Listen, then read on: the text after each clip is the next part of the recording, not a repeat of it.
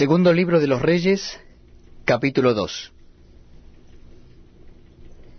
Aconteció que cuando quiso Jehová alzar a Elías en un torbellino al cielo, Elías venía con Eliseo de Gilgal.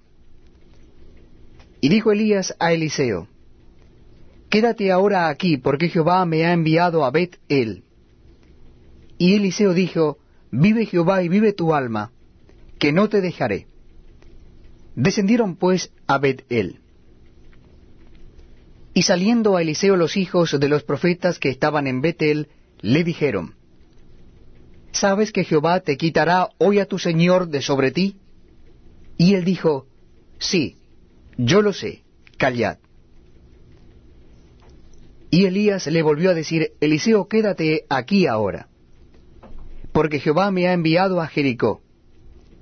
Y él dijo, Vive Jehová y vive tu alma, que no te dejaré. Vinieron pues a Jericó.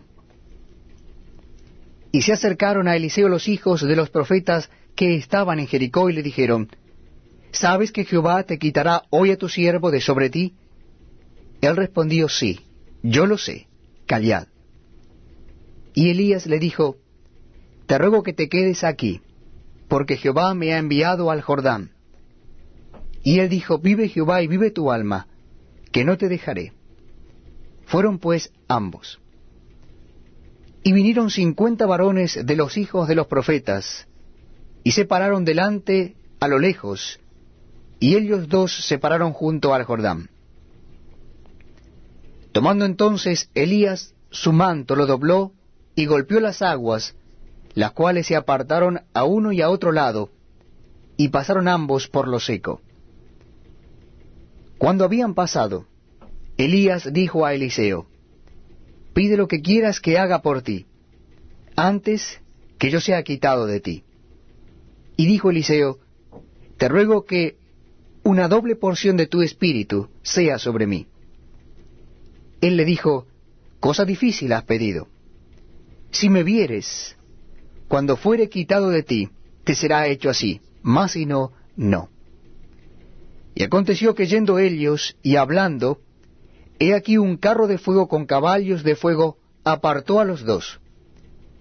Y Elías subió al cielo en un torbellino. Viéndolo Eliseo clamaba, Padre mío, Padre mío, carro de Israel y su gente de a caballo. Y nunca más le vio. Y tomando sus vestidos, los rompió en dos partes.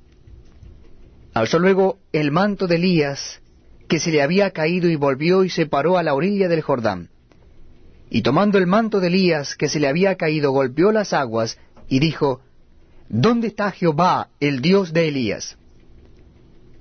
Y así que hubo golpeado del mismo modo las aguas, se apartaron a uno y a otro lado, y pasó Eliseo.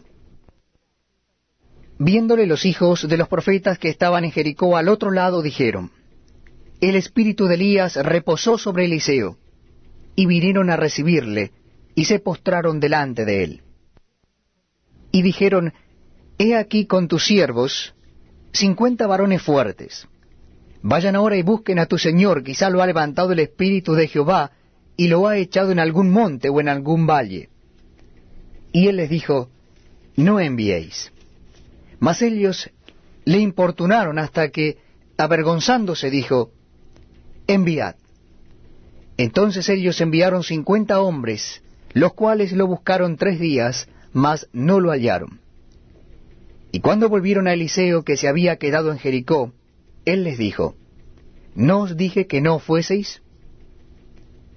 Y los hombres de la ciudad dijeron a Eliseo, He aquí el lugar en donde está colocada esta ciudad es bueno, como mi señor ve, mas las aguas son malas y la tierra es estéril. Entonces él dijo, Traedme una vasija nueva, y poned en ella sal y se la trajeron. Y saliendo él a los manantiales de las aguas, echó dentro la sal y dijo, Así ha dicho Jehová, yo sané estas aguas, y no habrá más en ellas muerte ni enfermedad. Y fueron sanas las aguas hasta hoy, conforme a la palabra que habló Eliseo. Después subió de allí a Betel, y subiendo por el camino salieron unos muchachos de la ciudad y se burlaban de él diciendo, Calvo sube, calvo sube. Y mirando él atrás los vio, y los maldijo en el nombre de Jehová. Y salieron dos osos del monte,